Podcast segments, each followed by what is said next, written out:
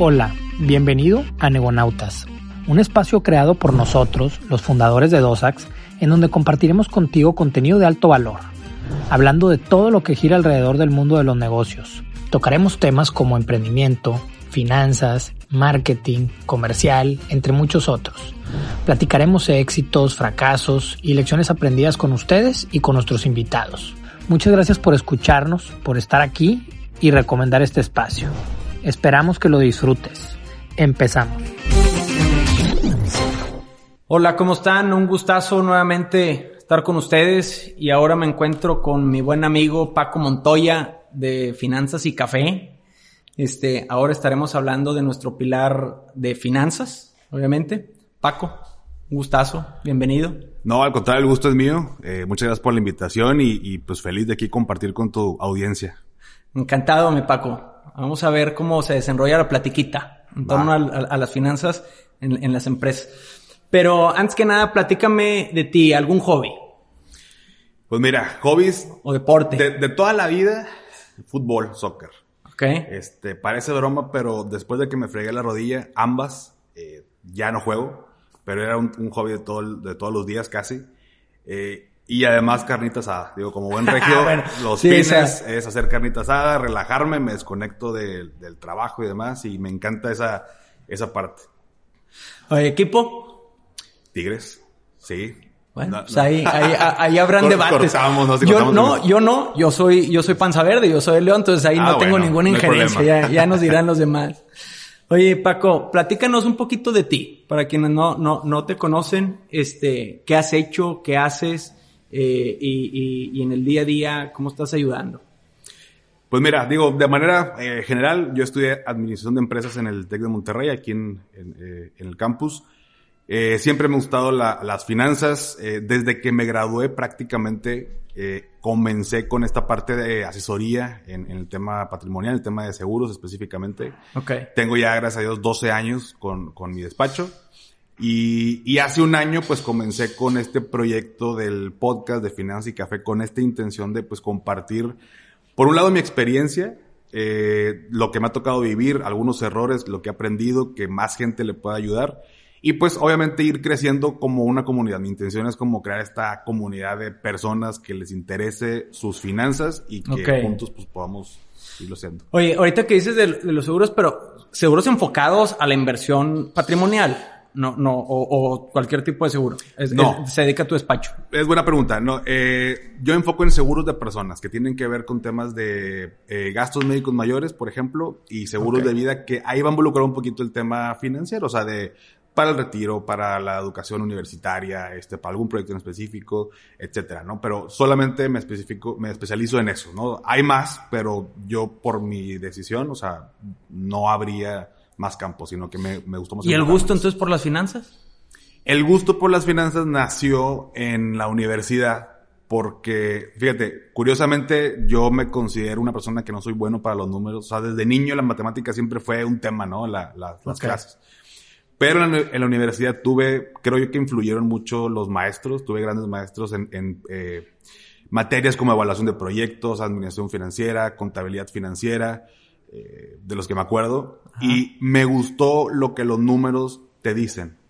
No la operación de la integral, la, este, la suma, resta, sino estos estados financieros, sacas las razones financieras y esto te dice qué tan apalancada está la empresa. Y para mí fue, wow, o sea, me dice algo, ¿no? O sea, me permite evaluar, me permite tomar decisiones. Entonces ahí nació como el gusto por las finanzas.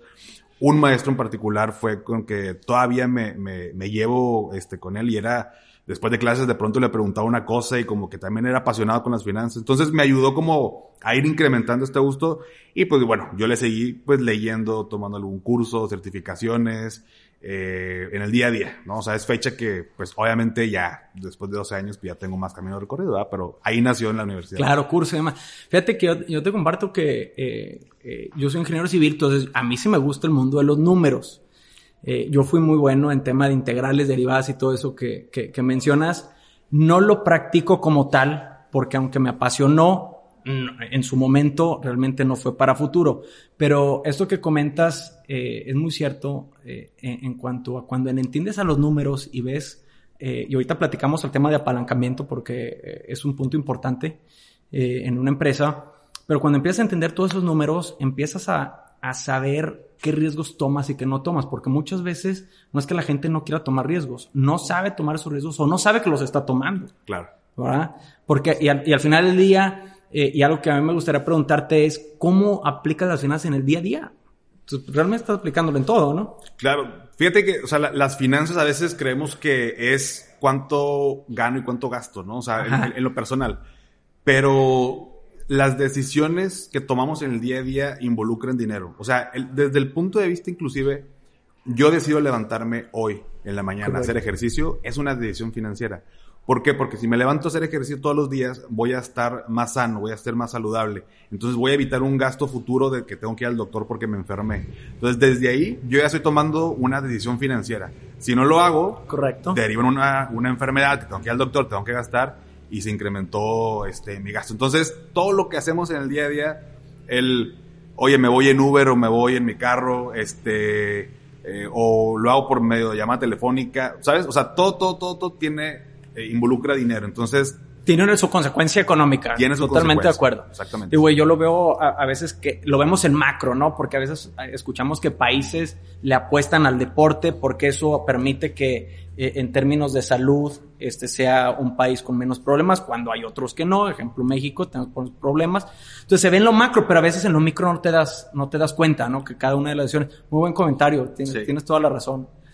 Oye, este, y hablando ahorita de, de, de todo esto en las empresas, porque, eh, y, siempre digo que la gente a veces no ve eh, lo, lo, cómo el mundo de las finanzas te impacta en todo, desde qué es la inflación. Claro. Ah, y, y explica un poquito a ver cómo impacta qué es la inflación, porque muchos escuchan el término inflación, pero per se no entienden qué significa. Sí. Eh, eh este, a ver si nos platicabas un poquito de, de eso. Sí, mira, la, inflación es un, es un concepto que si nos vamos bien profundos, capaz que ni terminamos de entender, ¿no? O sea, este, que bueno, no, no, no es tema tampoco de, de ahorita, este, revolvernos con todo, pero bien lo dices. O sea, escuchamos inflación y escuchamos como que es un tema del, del país, del gobierno, de está y me afecta y sí, el gobierno tiene la culpa. O sea, como así lo, lo entendemos en el aire, ¿no? La inflación básicamente es el aumento de los productos y servicios en determinado tiempo, o sea, me cuestan más caras las cosas. Punto, ¿no? Pero me afecta a mí, yo tengo que tomarlo en cuenta, o sea, todo mundo eh, nos vemos afectados por la inflación, porque siempre pongo este ejemplo, en, en los noventas, una lata de Coca-Cola costaba eh, 3 pesos, ¿no? 3, 4 pesos. Hoy en día eh, cuesta como 14 pesos. Digo, no tomo, no tomo Coca-Cola, pero este, para hacerlo más fácil el ejemplo. Y si yo en los 90 hubiera guardado una moneda de 5 pesos, que con eso me alcanzaba una coca, y se me olvida la, la, moneda, hoy en día abro el cajón, saco esta moneda y voy a la tienda, no me alcanza ni para la mitad. Entonces, ahí es donde ya vemos el impacto. El tema es que como creemos que estamos hablando de micro o el café, pues más o menos me cuesta en, el, en tal tienda siempre como unos 15 pesos, 20 pesos y te aumenta un peso, pero no te das cuenta porque es un peso. Entonces, no nos damos cuenta del, del impacto. Hasta ahí dices, bueno, pues eh, lo podemos entender, con el ejemplo nos puede quedar claro, pero cuando ya hablamos a futuro, cuando ya hablamos, cuando estamos en un país donde el sistema de pensiones está totalmente obsoleto, donde este, no tenemos una pensión garantizada y la gente está renuente a ahorrar y lo hace en, el, en su casa, en, en, en alcancías. En el colchón, en el como colchón. dicen. o sea, parece broma, pero sí, hay gente que lo ahorra en el colchón. Eh, ahí es donde nos metemos ya en un problema que inclusive estamos a punto de llegar. O sea, ya, ya el tema de, de, oye, velo a futuro de aquí a 30, 40 años, lo que ahorres, si lo vas abajo del colchón, te va a alcanzar para una cuarta parte de lo que te alcanzaba. Ahí es donde nos vamos a dar cuenta. El problema es que ya va a ser muy tarde. Es correcto. Entonces, tenemos que saber o tenemos que entender cómo nos afecta la inflación y, y derivado de eso, tomar decisiones financieras en nuestra vida, o sea, en lo personal, para que no nos afecte en futuro. ¿no? Y fíjate, yo, yo ahí quiero hacer tres comentarios. Muchas veces eh, la gente dice, bueno, pues en el banco me están dando el X%. Vamos a suponer ahorita que la, la tienen 4.50. Pero ya mayor gente entiende que el 4.50 hay que quitarle la inflación. No saben qué es inflación. Simplemente dicen, no, pues hay que quitarle la inflación. ¿Verdad? Entonces, eh, a veces que estamos en términos negativos. Entonces, quiere decir que tu, tu, tu moneda, tu, tu, perdón, tu guardado está depreciándose con el, con el tiempo. ¿Estás de acuerdo conmigo? Este, otro de los puntos, y lo voy a poner, otro de los comentarios que quería hacer, eh, es cómo, por ejemplo, en el desarrollo inmobiliario, donde nosotros participamos, ahorita sucede algo, o sucedió algo muy importante con el acero, con otros materiales. Voy a poner el ejemplo del acero. Eh, había una, una sobreoferta porque la, con la pandemia se, se, disminuye mucho. De repente abre todo el mundo nuevamente, eh, mundo refiriéndome al mundo de obra. Claro. ¿Qué pasa con esa poca, eh, que en su momento era mucha demanda, pero poca para cuando se abre todo? Mucha oferta, o sea, se, se, se voltea, mucha oferta, pues ¿qué sucede con los precios? Van para arriba. Y al final del día todo se traduce en oferta-demanda, ¿no? Claro. Entonces, la inflación y todo eso viene con los crecimientos y demás, y, y, es un tema de oferta y demanda. Claro. Todos los países tendemos a crecer porque somos más número de gente. Claro. ¿Estás de acuerdo conmigo? Y es, y es muy importante que las empresas entiendan todo eso porque muchas veces, y yo siempre, y es mi tercer comentario, eh, no entienden el costo de reposición.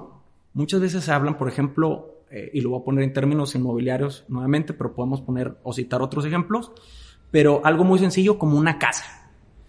Oye, es que compré una casa este, y vivo ahí, ¿eh? Porque es muy diferente comprar una casa para, eh, como inversión para por, posteriormente venderla. Compré una casa en, hace 10 años y me costó 5 millones. Hoy me dan 10.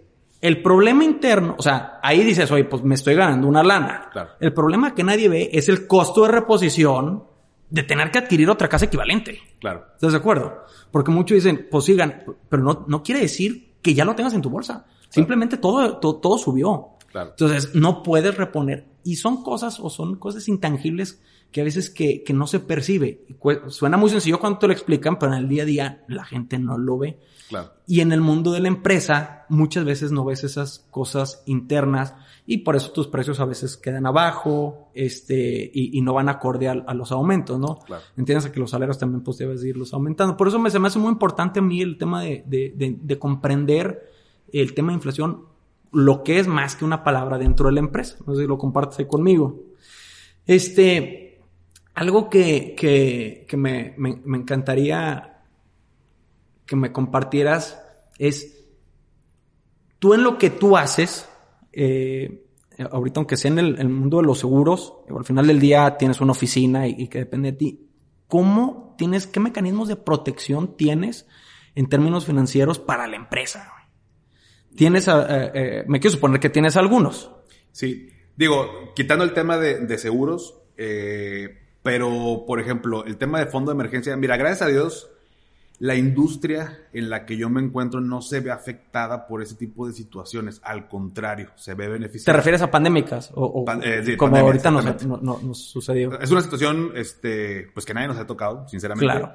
Eh, entonces, pero vino a resaltar quién sí, quién no tenía estos sistemas de protección. O sea, una, una empresa, por ejemplo, al inicio de la pandemia, cuando hablábamos de una... una eh, hay empresas que están muy apalancadas, por ejemplo, eh, hay el caso, eh, a lo mejor me imagino que la conoces, pero de Homex. Ajá, Homex claro. Que, que está eh, picada, pero a inicios de la pandemia, curiosamente, bueno, diciembre de 2019, la razón financiera estaba en punto, este, si mal no recuerdo, punto 8. O sea, el 80% de su capital está comprometido en deuda. Uh -huh. Y una, y, un, y una razón sana sería entre un 40, máximo un 60%. Entonces, Viene la pandemia, es como que, híjole, güey, esta va a tronar, ¿verdad?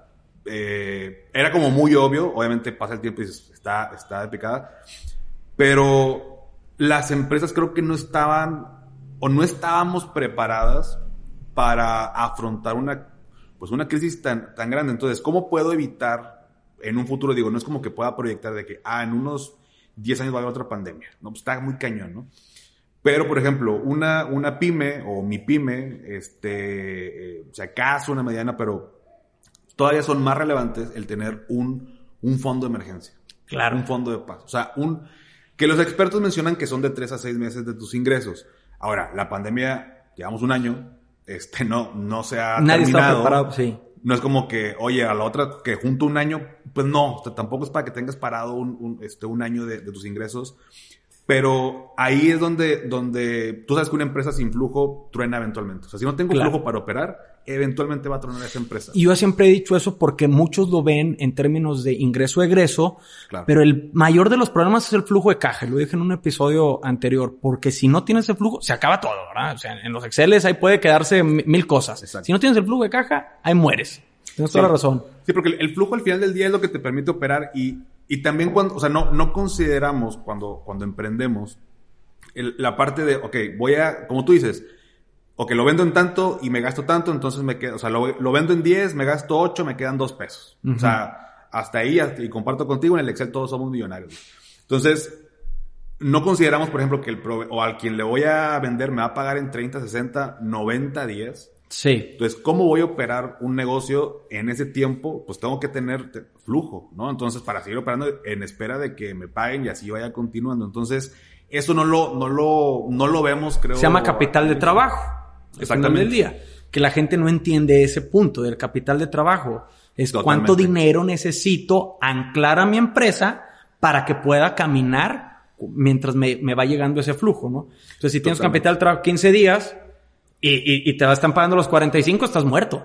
Automáticamente estás muerto, ¿no? Entonces, es importante analizar el capital de trabajo del día a día, ¿verdad? Sí, y, y- y fíjate que pudiera sonar para alguien que nos está escuchando que dices, híjole, quiero emprender y me están hablando en en chino, ¿verdad? O sea, como ni tengo la experiencia, porque muchos emprendedores empiezan no porque sean financieros, no porque sean economistas, ingenieros, o sea, comienzan porque tienen una idea, eh, les apasiona, son buenos en eso y va, pero no analizan como tú dices estas cosas. Sí. No son tan complicadas. Y la verdad es que, bueno, yo soy fan del, del, del Excel, al menos así me enseñé, así estudié la carrera y, y Excel te puede hacer maravillas, pero eh, uno puede hacer proyecciones financieras antes de, de emprender.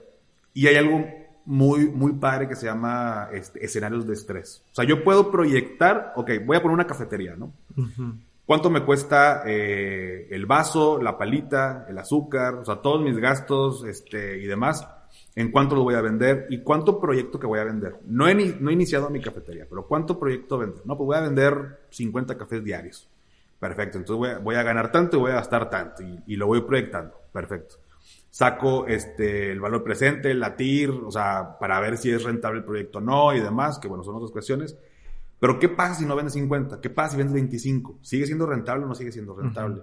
¿Qué pasa si la palita te cuesta 50 centavos más de lo que tú estabas proyectando? Entonces, metes en un Excel literal esos, esas variables, esos escenarios de estrés y, y mediante una fórmula que, este, para sacar este, esta parte, tú decides, oye, ¿sigue siendo rentable o no? O sea, bajo el 50% de las ventas, me suben 20% los costos, y si sigue siendo rentable, dices, bueno, pues va. Entonces, uno va analizando antes de emprender, que creo que muchos no lo hacemos por desconocimiento, por cultura, por lo que tú quieras. Sí, te gana la adrenalina de querer hacerlo. Te gana el, el, el, el- y, y verlo también muy sencillo, ¿no? Y es más, ahorita que está el boom del todo el tema digital, de vender por internet, que no estamos apenas entrando, ya tenemos años en la era digital, pero ahorita con la pandemia, pues la gente empezó, oye, ¿qué emprendo y vendo por internet en lo que mi trabajo me corren y demás?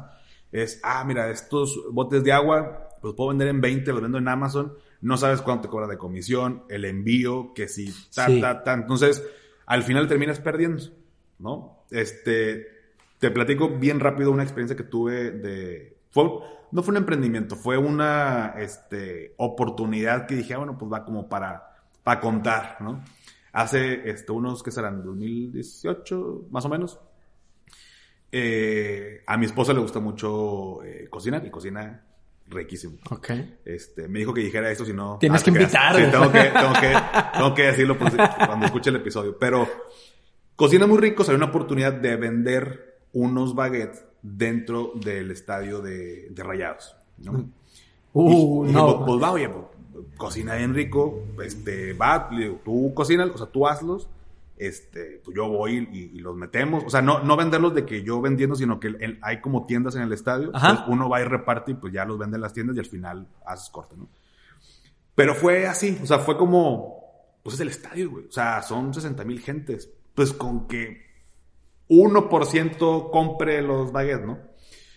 Así fue como, pues va, mira, este, pues el sábado eh, con mi familia voy al estadio, dije, pues en lo que voy, inclusive ahí el medio tiempo voy viendo a ver cómo va todo. Y, nos, nos pusimos a hacerlos. Oye, pues una friega, O sea, fue una friega hacerlo entre ellos, ¿no? Pues contrata dos personas, dos señoras. Oye, les pagamos 250 pesos el, el día para que nos ayuden a hacerlo en tiempo y forma, porque son el mero momento. Vamos, los entregamos este, oye, ocupas un cuate para que esté dando la vuelta y que, oye, se acabó en esta concesión, hay que irnos para otra, bueno, pues contrata otro cuate, 300 pesos el, el, día. Este, oye, pues de los que se metieron, no se vendió todo, güey. Entonces, un día terminó el, el, corte y le digo a mi esposa, oye, perdimos, güey. Ganaron todos menos nosotros, güey. Dice, ¿cómo que ganaron todos? Sí, el estadio se queda con una parte, el cuate que me ayudó a revisar el estadio ganó sus 300 pesos, las señoras ganaron 250 pesos, nosotros gastamos en insumos y nos quedó menos mil pesos. Dije, no es negocio. O sea, no es negocio. Y, y bueno, pues ya terminó la temporada, lo que tú quieras, terminamos de, de, hacer eso. Pero se me hizo muy curioso porque creo que muchos lo hacemos así. O sea, oye, tengo una idea. Oye, güey, es el estadio, güey. O sea, ¿quién dice que no? O sea, en la calle preguntas, oye, te dejo que entres con tu producto. Claro, y dime cuántos hago, ¿no? Pero no analizamos, oye, cuánto me va a cobrar este, lo que tengo que hacer. O sea, nos, vamos con, va a ser un, va a ser un hitazo, ¿no? Y, ya veo qué onda. Fue una inversión mínima. Trasladado a una inversión de, oye, creo que voy a este, vender muchos botes de agua y le inviertes, no sé, este, 200 mil pesos a tu negocio y no funciona, ya te quedaste con una deuda de 200 mil pesos. Sí, y eso es lo que se me hace muy peligroso cuando no analizas la parte de los números. Siempre digo que, que cuando vas a emprender, eh, aunque no te gusten los números, tienes que entenderlos y te tiene que gustar. Si no, no te avientes, porque si no, estás apostándole. Que hay garbanzos de libra. Eh, ah, y, hay, muchos que, o sea, sí conozco gente que le, ha ido muy bien y después pueden eh, contratar a, alguien que les ayude con ese mundo.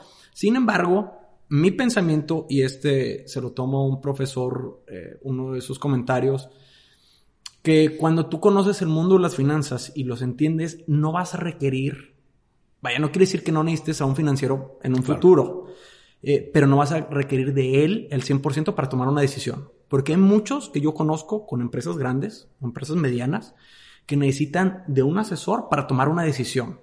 Si no, sienten que están tomando una decisión de impulso o de a ver cómo me va. ¿Verdad? Entonces, cuando tú entiendes esos números, por pequeño que sea, como acabas de, comentar eh, eh, los baguettes, este, pero en algo grande, si no con los números, puedes estar tomando decisiones que pueden ser de mayor riesgo que las que tú crees, que es lo que te pasó. Exacto. ¿Verdad?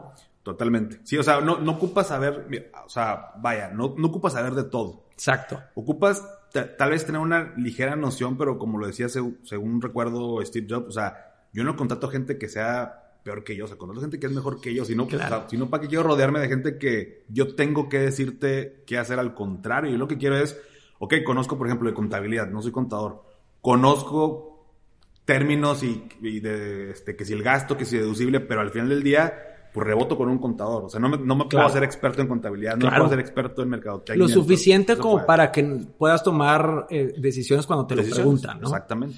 Este, y yo, mucho de lo que digo también de, lo, de los fondos de emergencia o por qué si son o no son eh, necesarios, eh, pues al final del día digo que necesitas la gasolina necesaria para volver a, levantarte, ¿no? Si estás viendo que, que, vas a caer o brincas o necesites... Y ese es el tamaño del, del, fondo que necesitas. Este, así lo al menos lo hago yo. Este, yo manejo también mucho las empresas y mi tema personal con tema de presupuestos. Yo sé que tú has, has, platicado mucho de tema de presupuestos. Creo que son fundamentales. Sí. ¿Y por qué sí? ¿Por qué no? Sí. Fíjate que presupuesto suena tedioso, suena aburrido, suena laborioso, pero creo que es, es, mucho más común encontrar a alguien que, que, no tiene un presupuesto que alguien que sí lo tiene. Y alguien que sí lo tiene es como que, ay, güey, eres bien organizado y todo. O sea, no debería verse de esta manera. Sin embargo, mucha gente no lo, no lo tiene, pero es básico. ¿Por qué sí? Un presupuesto es básicamente un registro de todas tus entradas, o sea, tus ingresos y tus gastos en un periodo determinado. Normalmente lo hacemos mensual, ¿no? O sea, eh, junto con un, un, tema de control de gastos o, registro de, de, tus gastos y, y, controlarlos.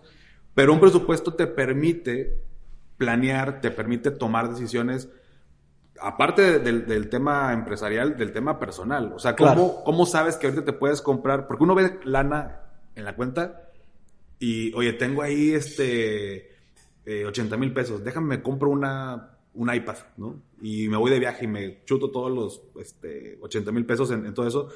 ¿Por qué? O sea, ¿por qué? O sea, la gente lo hace porque, porque nada más hay lana y luego, como, o sea, ¿cuándo va a volver a haber lana en esa cuenta?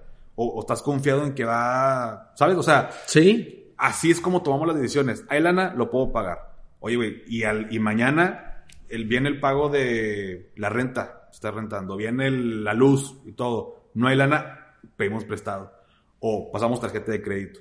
Y entonces se va haciendo un círculo vicioso porque no tengo claridad de, por increíble que parezca, hay mucha gente que no sabe ni cuánto gana. Sobre todo los que son más como freelance. Eh, cuando tengo un sueldo, pues más o menos puedo tomar en cuenta de, ah, me pagan tanto por quincena, el gasto, pues olvídate. Eh, y los impuestos todavía es algo que ni siquiera tenemos, o sea, eso ya es hablar de un Sí, tema... no, si no, si no hago presupuesto, imagínate que voy a andar viendo los impuestos. Sí. Exactamente. Entonces, la, por ejemplo, hay, hay gente que guarda, yo he conocido gente que guarda un colchoncito para el pago de impuestos. Correcto. Entonces, también no estamos acostumbrados a eso. Entonces, ¿por qué sí hacerlo? Porque si no tienes un presupuesto, no, no tienes visión a futuro. Vives al día. Eh, habrá gente muy abundante que a lo mejor, oye, pues me va muy bien y normalmente me gasto mucho menos y gano mucho más y, y- y cada vez se va incrementando. Y no quiere decir que esté bien, pero no le afecta, no le afecta. tanto, sí. Eh, eh, concuerdo contigo, este, y yo, yo quiero decir un par de cosas a ver si estás de acuerdo conmigo. Número uno, para mí es peligrosísimo cuando alguien siente que la, la, la, la cuenta de la empresa, eh, o aunque sea persona física con actividad empresarial, la cuenta con la que ejerce eh, eh, su trabajo es su cartera. Ese es uno de los primeros problemas que la mayor parte de los emprendedores tienen. Tienen que separar esas dos finanzas. La suya personal con la de la empresa. Porque muchos hacen lo que tú dices, ¿no? Oye, ya me, tengo los 80 mil, me voy y me compro el iPad. Cuando entiendes y separas eso, el mundo de la empresa con el mundo personal, empiezas a, a educarte y es un tema de presupuesto nada más. Sí. Eh, otro de los, de, de los puntos que siempre me, me gusta comentar es cuando tú presupuestas, tienes en tu mente el control de los, de, de los erogaciones. A mí me gusta hacerlo trimestralmente, no me gusta irme Claro. tan mensual, eh, que al principio inicié mensualmente, Sí. eh, no, no te lo niego. Al principio inicié mensualmente, conforme fuimos creciendo, conforme empiezas a meter controles, otro estilo de, de RPs y, y demás, entonces hacemos una revisión de, de trimestrales. ¿Por qué? Porque nos permite llegar a un punto en donde si necesitamos pivotear por X o Y razón, tenemos tiempo para hacerlo, ¿no? Para el cierre de año. Entonces, oye, si vas en el primer Q, o el primer trimestre, para, para quienes no, no entienden lo que es un Q, el primer trimestre, este, oye, está sucediendo esto. Vas en, en el semestre, no está sucediendo y logramos, oye, hay que reducir en esta partida, hay que reducir en esta partida, porque muchas veces hay mucho gasto hormiga. ¿Estás de Claro. acuerdo conmigo?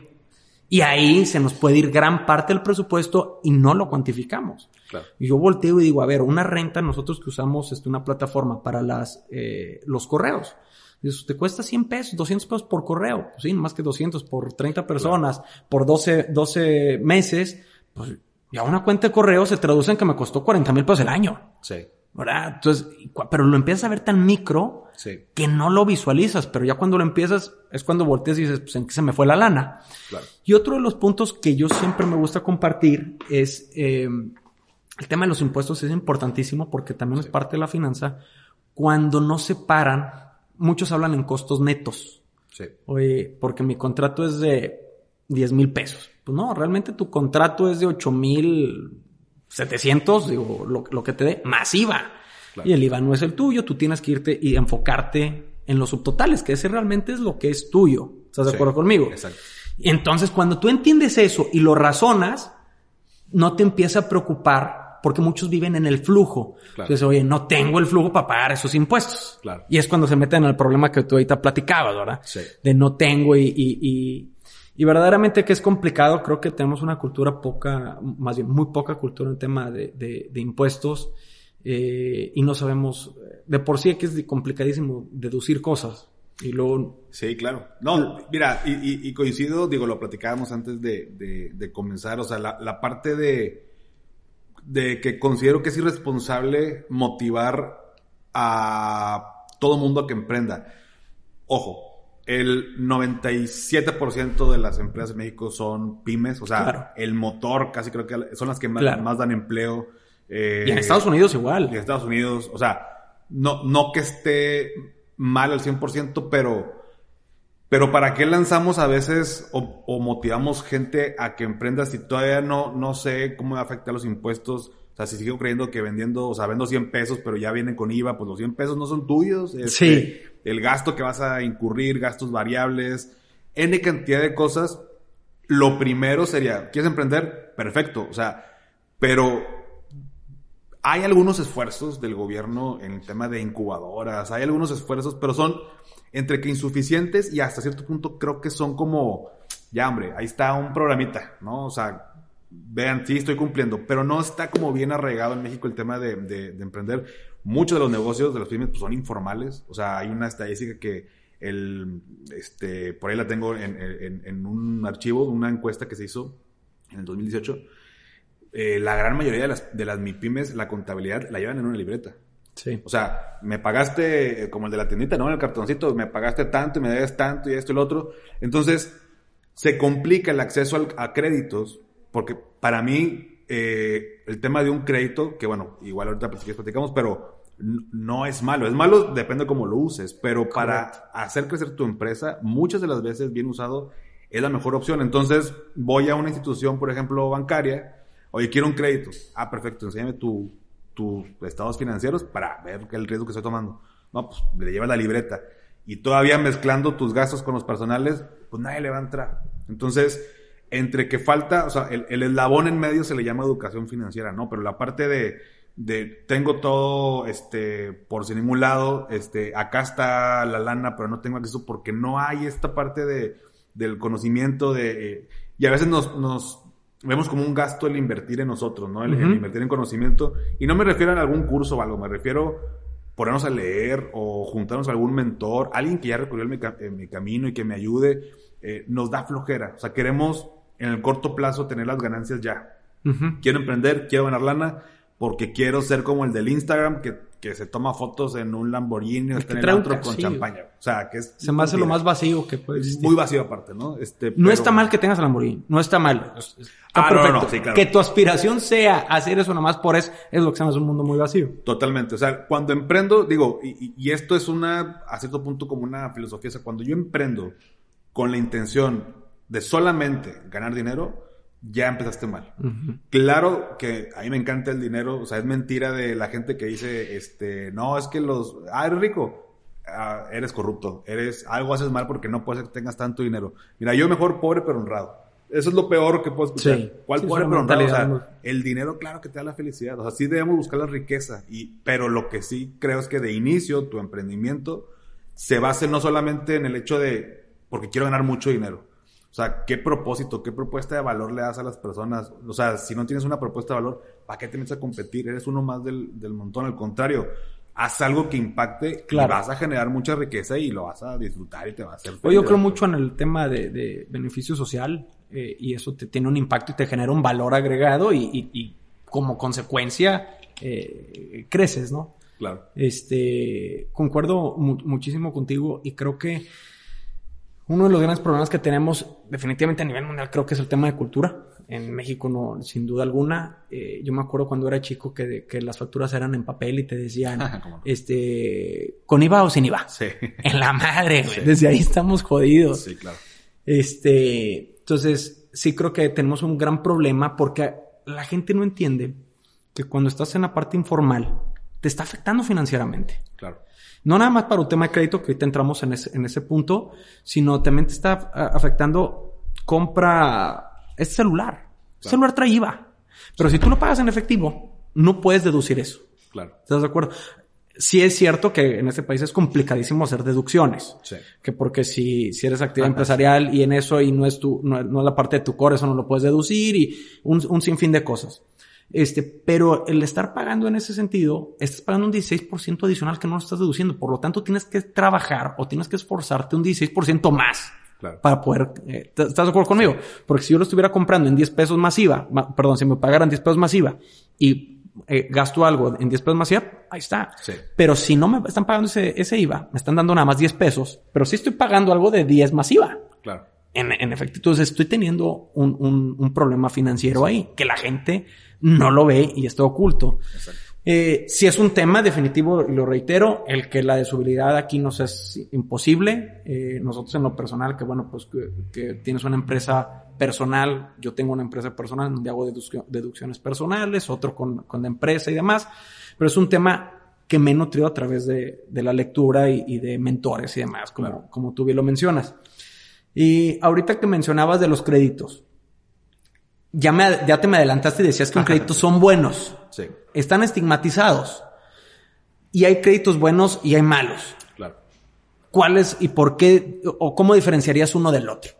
Claro. Eh, mira, e, ese tema está muy interesante porque inclusive hablan, este, bueno, oímos crédito y se nos viene deuda, este, miedo, temor, este, no tengo con qué pagar. O sea, como que estamos relacionando mucho crédito con algo malo. Es correcto tiene que ver con cultura, un tema cultural, tema de educación financiera que es muy escasa porque lo utilizamos mal. O sea, si nos vamos a la parte personal, simplemente con las tarjetas de crédito, las tarjetas de crédito es el instrumento financiero más complejo que conozco y es lo más fácil que te dan. Tú vas, al banco ahorita, te avientan cinco este, gratis y aquí llévaselo y te lo empaquetan. Fácilmente tenemos una tarjeta de crédito en cualquier momento y es de lo más, o sea, si alguien, si, si nos ponemos a leer que si este, la comisión de esto, ta, ta, ta, ta, ta, olvídate, eh, lo que te cobran, mucha gente diría de que, oye, a ver, no sabía que me cobraban tanto, no, mejor no le entro. Pero es, aquí está tu plastiquito, úsalo y es bien fácil, oye, no traigo lana, paso la tarjeta, con ganas, ¿no? Ya pude comprar lo que no tenía. Ya me preocupo más adelante. que pagar, ¿no? Hoy, hoy, me, hoy, esa, ya sacié mi, mi, mi necesidad, ¿no? Sí, no, como, este, eh, disfrute hoy y págalo en meses infinitos, ¿no? y se van convirtiendo en meses casi, obviamente infinitos no, pero, pero, viene de que, ah, el pago, ah, el pago mínimo. Oye, ¿por qué no baja la deuda? No sé lo que es un pago mínimo, no sé cuándo son las fechas de cobro. Entonces, usamos mal el crédito en la parte personal y también incluso en la parte empresarial o cuando tengo una empresa, un negocio, porque lo utilizamos cuando no tengo lana. O sea, pido un crédito porque no tengo lana. Si no tengo lana, no tengo flujo, no, o sea, no, no se están dando las cosas, ¿qué te hace creer que después sí? ¿O cómo analizaste para saber que después tienes, porque ese crédito lo tienes que pagar? Ajá. Y si tú, tú, tienes un crédito, inclusive antes de emprender, como lo mencionamos hace rato, yo puedo decir, oye, ¿sabes qué? Yo pongo 100 mil pesos de mi, de mi bolsa como capital y otros 100 lo voy a hacer este, a, eh, a través de un crédito y proyectas, oye, bueno, de los 100 mil pesos voy a pagar tanto de, de, eh, eh, al mes, ¿no? O sea, el banco me va a cobrar tanto al mes y lo pones en el flujo y ves si todavía con el crédito es rentable el negocio. Ah, bueno, pues ya distribuimos el riesgo. Una mitad este, yo y la otra mitad el, el banco. Pero estás viendo de qué manera lo, lo, utilizas para hacer más dinero. O sea, no, no es porque no tengo lana y pido un crédito. Es más bien, lo utilizo para comprar en mi negocio, no sé, este, tal máquina, eh, para este, contratar mayor personal, entonces contrato mayor personal o mayores más colaboradores que me van a ayudar a generar más ingreso y con eso va a salir para pagar el crédito. Entonces ahí es donde se convierte en un, en un aliado, pero estamos acostumbrados a el crédito es para cuando no tengo como si fuera una extensión. Es correcto. De mi salario, soy empleado una extensión. De una manera muy general. De una manera muy general lo, lo, hacemos así. Entonces, se convierte en una bolita de nieve. Este, y luego hay gente que ya no te presta el banco. Y vas con estas personas que te prestan, este, ¿cómo se le llama? Como agiotistas. Este, la otra vez estaba platicando con una persona y me decía, yo presto lana, entonces yo te presto mil, eh, mil pesos y me lo pagas en 16 semanas, me pagas 100 pesos por semana. O sea, al final me tienes que devolver 1600. Y le digo, 60%, o sea, de, en, o sea, en, mil pesos te, devuelvo 1600. Me dice, sí, o sea, y mucha gente lo toma. ¿Por qué? Porque lo que vemos nada más es, a ver, ¿cuánto me vas a prestar? Tanto. ¿Cuánto tengo que pagarte al mes? 100 pesos. ¿Lo puedo pagar? Sí. Va, dale. No, ni te estresas de, saber cuántos de intereses, cuánto están pagando y me fui en un caso muy leve. O sea, ahí en la, en la cuenta me han llegado casos de, me están cobrando el 200% anual de intereses. A la madre. Pero el monto lo, lo puede pagar. Entonces, y, y, bueno, y se estresan de que, Paco, ¿qué hago para, para acabar con la deuda? Y pues bueno, hay maneras de hacerlo, pero no nos, o sea, no tenemos la cultura ni la educación como para saber tomar decisiones y ahí eh, eh, estigmatizamos el crédito como algo malo, como algo, y pediste un crédito, pues, este, no, pues andas mal o, o, claro. a ver cómo lo pagas y se hace todo, se desvirtúa, ¿no? En la parte del crédito. Fíjate que yo amo los créditos, ¿eh? O sea, yo, yo soy un fan del crédito. Y, y, déjame te lo explico por qué. Creo que el, el crédito es uno de los instrumentos eh, de, en, en, cuanto el, el costo del dinero es de lo más económico. Cuando sabes usarlo. No uso las tarjetas de crédito.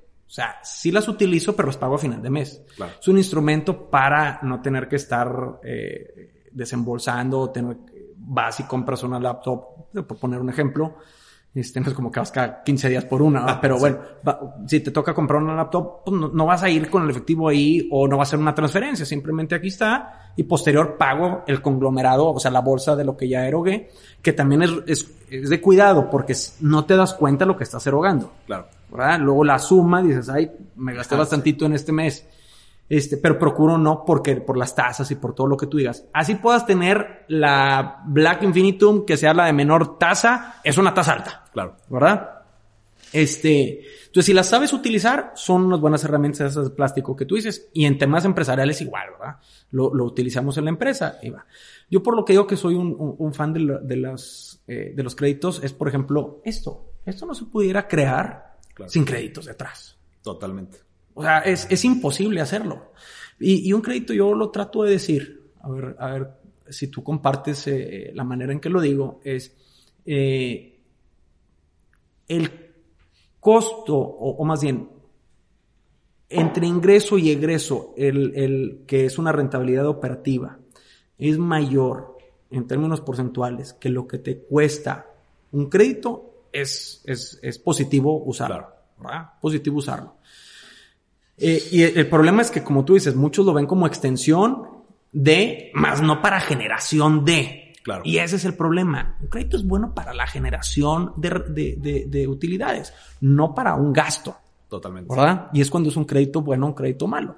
Nosotros, si quisiéramos hacer este estilo de proyectos, no hay dinero que, eh, que, que nos, nos sea viable por los costos tan altos que si tú, si yo te pido a ti eh, 100 mil pesos, pues tu costo va a ser de X porcentaje, 10%, 15%, 20%. Digo, si te digo, hoy te voy a pagar una tasa del 7, me vas a decir, pues no, gracias, la dejo en CETES.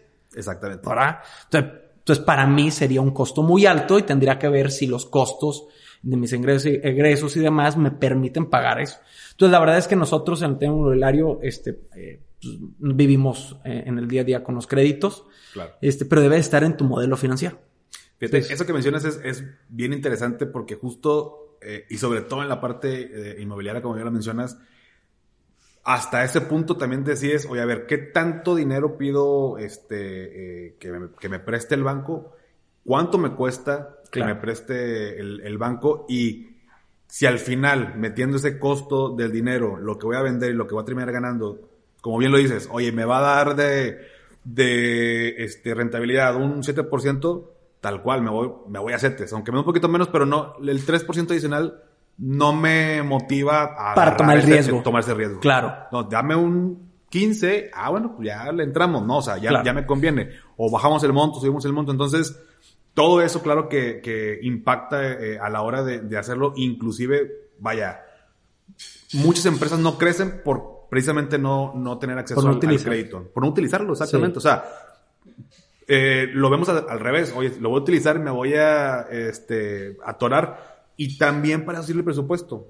Porque sí. con eso mido mi capacidad de pago. O sea, como bien lo mencionaste ahorita de, oye, mis ingresos, mis gastos.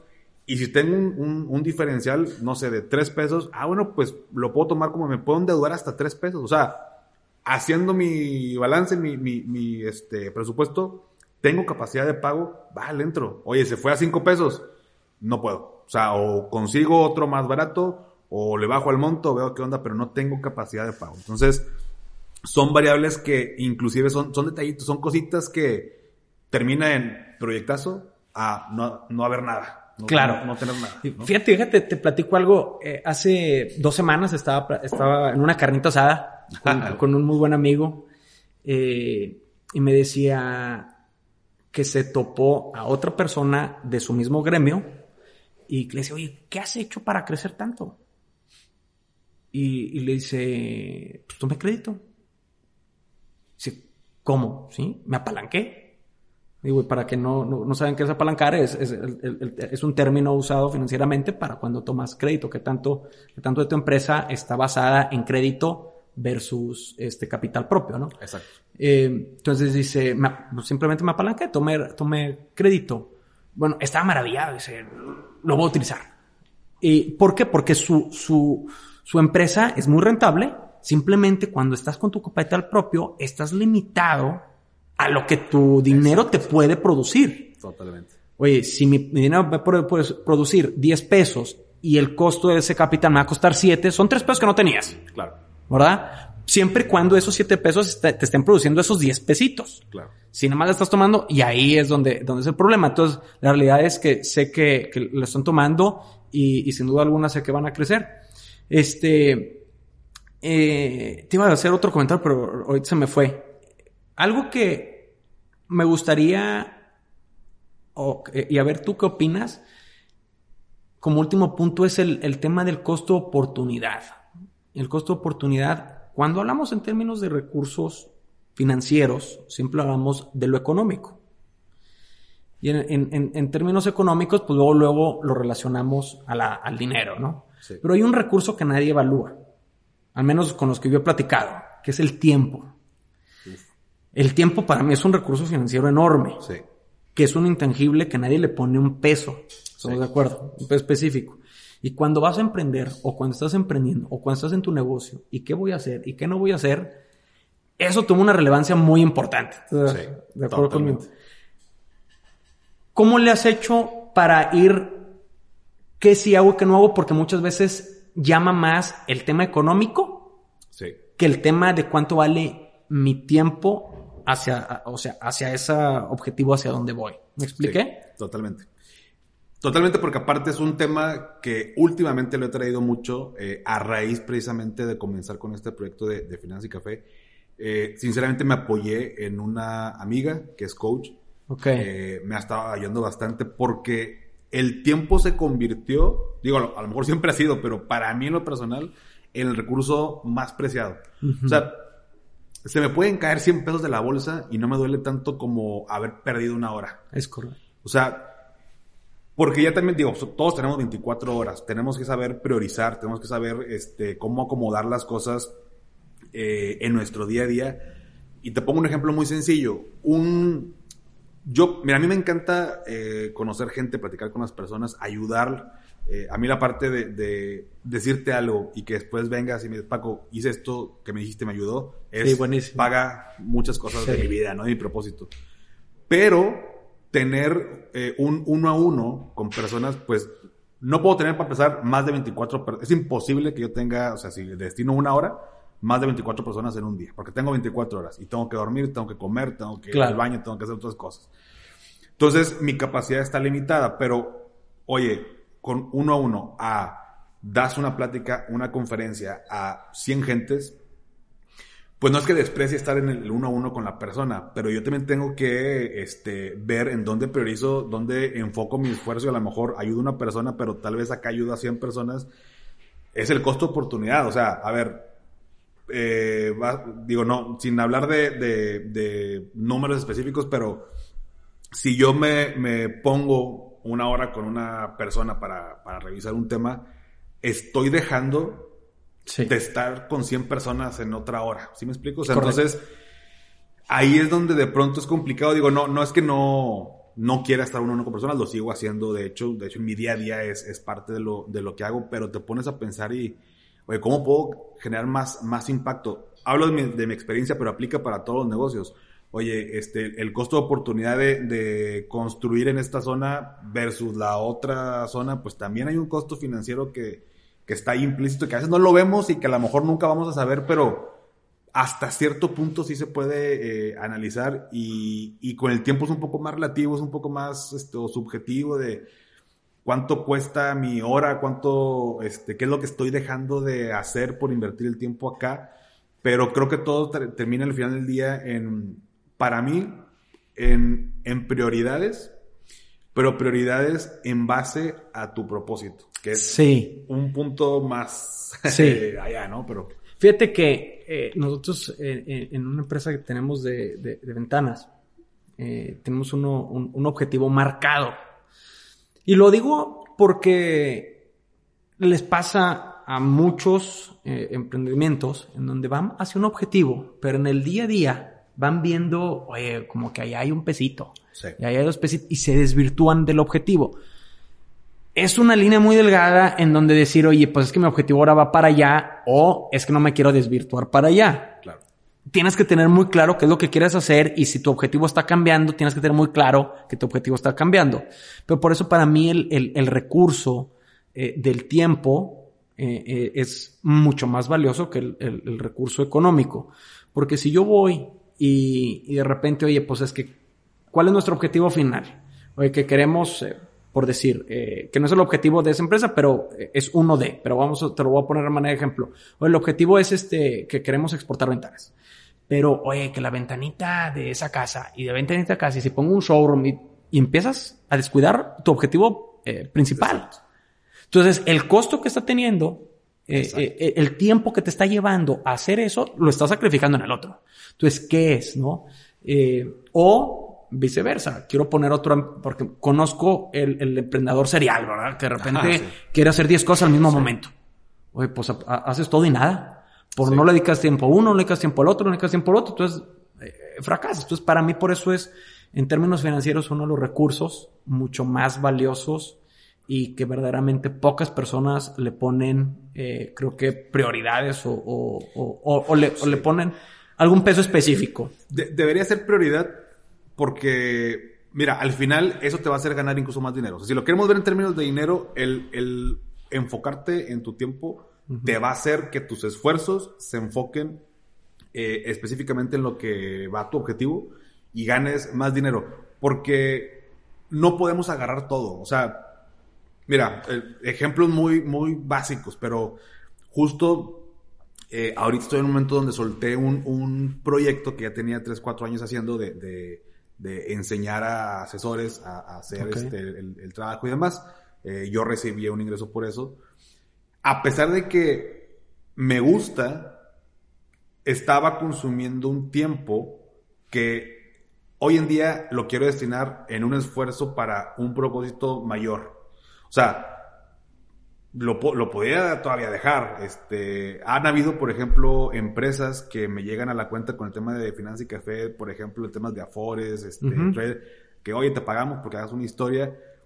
Pues yo fácilmente puedo agarrar de que, ah, sí, te cobro tanto y págame y yo anuncio en la cuenta. No lo hago porque mi propósito no es agarrar todo y ganarme un peso como tú claro. bien lo dices. Ah, El propósito está más arriba de crear esta conciencia imparcial y demás porque estoy viendo un, un, impacto mayor y también una generación de riqueza mucho mayor a ganarme tres pesos porque una empresa me quiere pagar para, claro. para, anunciar. Entonces, lo pongo en un ejemplo muy, tal vez muy absurdo, muy burdo, pero así pasa con todos. Y yo entiendo a veces la, las personas, pues, cuando, y volvemos al inicio tal vez de, la, de la, de la plática de, eh, pues si vivo al día, si no manejo bien mis finanzas, pues claro que voy a estar agarrando todo lo que se venga.